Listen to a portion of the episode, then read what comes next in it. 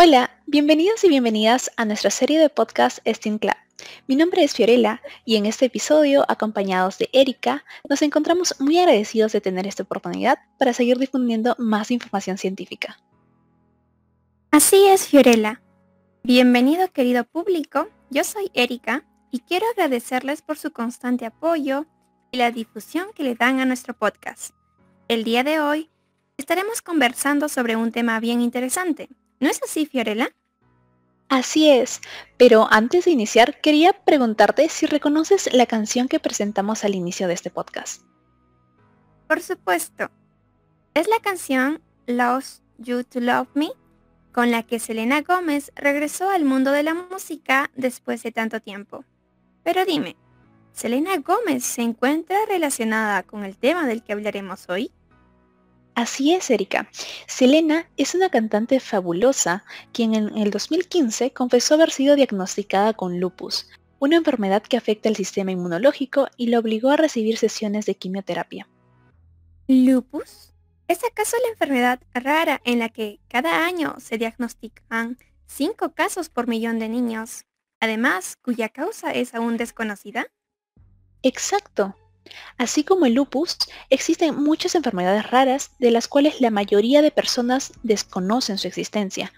Es por eso que en este podcast trataremos de dar información relevante acerca de ellas. Entonces, comencemos.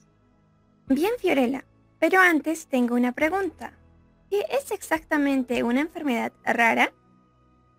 Las enfermedades raras o huérfanas, en siglas conocidas como ERH, son aquellas que afectan a un número pequeño de personas en comparación con la población general y que, por su rareza, son difíciles de diagnosticar. Existen escasas o ninguna alternativa terapéutica para tratarlas, por lo que su manejo y seguimiento es complejo y costoso. Ya veo. También tengo entendido que la mayoría de los casos de enfermedades raras aparecen en la infancia consecuencia directa de la alta frecuencia de enfermedades de origen genético y a la presencia de anomalías congénitas. Exacto. No obstante, la prevalencia es mayor en los adultos que en los niños, debido a la excesiva mortalidad de algunas enfermedades infantiles, como malformaciones o enfermedades genéticas graves. También por la influencia de ciertas enfermedades cuya edad de aparición es más tardía por ciertas patologías autoinmunes, la esclerosis lateral amiotrófica o enfermedades genéticas como la enfermedad de Huntington, entre otras. Me parece realmente interesante lo que mencionas, Fiorella, y creo que al público igual. Sin embargo, para entender mejor esta situación, ¿podrías mencionar todas estas enfermedades? Me encantaría darte la lista completa. Sin embargo, lo curioso y a la vez alarmante es que no es una lista muy pequeña. Es un conjunto de más de 7.000 enfermedades. De hecho, en el Perú, esas enfermedades se reparten, según el MINSA, en 1.7 millones de peruanos, lo cual, si hacemos una división exacta, son 243 personas por cada enfermedad. Esta cifra es sorprendente, pues no llega ni al 1% de la población del Perú por cada enfermedad para representarla. ¡Wow! ¡Qué interesante! También te comento que hace unos meses, exactamente el 28 de febrero, se conmemoró el Día Mundial de las Enfermedades Raras y Huérfanas, cuya importancia implica en reflexionar sobre las millones de personas que padecen este tipo de males. Sí es, Erika. Este año, la Federación Peruana de Enfermedades Raras, FEPER, celebró el primer foro de enfermedades raras, en donde se presentaron los resultados de un estudio sobre la situación de los peruanos inmigrantes con estas patologías. En el 2011, de hecho, la FEPER promulgó la ley número 29698, en la cual se declara el interés nacional y preferente a la atención y el tratamiento de personas que padecen enfermedades raras o huérfanas. Es de felicitar esta acción que permite ayudar a estas personas. Sería buena idea mencionar algunas de estas enfermedades para que nuestro público entienda más este tema de enfermedades raras o huérfanas. Completamente de acuerdo. Para empezar, podemos mencionar el síndrome de hombre lobo. 50 casos documentados en todo el mundo. Se estima un caso entre 10 millones de habitantes. y esta se basa en que el cuerpo de la persona es cubierta por vello lanugo, exceptuando las palmas de las manos y de los pies. Otra enfermedad rara es el gemelo parásito o fetus infetu, que consiste en que durante los primeros días de gestación se produce una división anormal de las células embrionarias, que hace que la implantación en el útero no ocurra de la forma habitual. En consecuencia, en vez de desarrollarse gemelos de forma separada, ocurre que uno queda pegado dentro del otro. Se identificaron alrededor de 100 casos en todo el mundo. Existe también la llamada cola vestigial. Con 100 casos documentados en todo el mundo, es en la zona final del sacro ubicada en la base de las vértebras lumbares, donde se puede visualizar una cola vestigial compuesta de tejido conectivo, músculos, vasos sanguíneos, nervios, piel, vértebras y cartílago.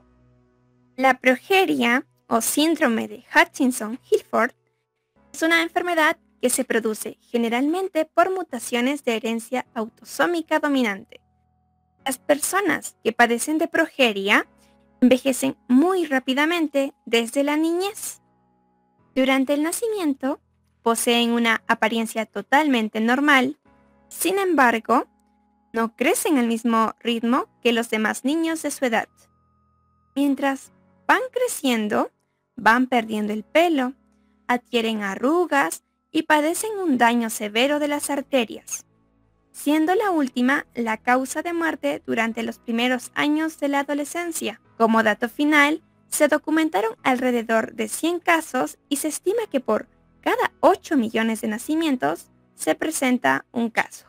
El síndrome de Proteus, con 200 casos documentados, se basa en una gran cantidad de malformaciones cutáneas y subcutáneas, con hiperpigmentación, malformaciones vasculares y crecimiento excesivo de los dedos. La fibrodisplasia osificante progresiva con un registro de 300 casos documentados en todo el mundo, es una enfermedad de herencia autosómica dominante. En esta enfermedad hay inflamación de los tejidos blandos, se desarrollan tumores subcutáneos y en los músculos. Esto provoca la formación de hueso en sitios como ligamentos, músculos o tendones. Por otro lado, la maldición de Ondina o hipoventilación alveolar primaria es una enfermedad parcialmente conocida. La principal causa es la mutación del gen PHOX2B de herencia autosómica dominante. En la forma más leve de esta enfermedad, la persona tendrá una vida relativamente normal, sin embargo durante el día se encontrará soñoliento y tenderá a fatigarse fácilmente debido a que no podrá descansar adecuadamente por la falta de oxígeno.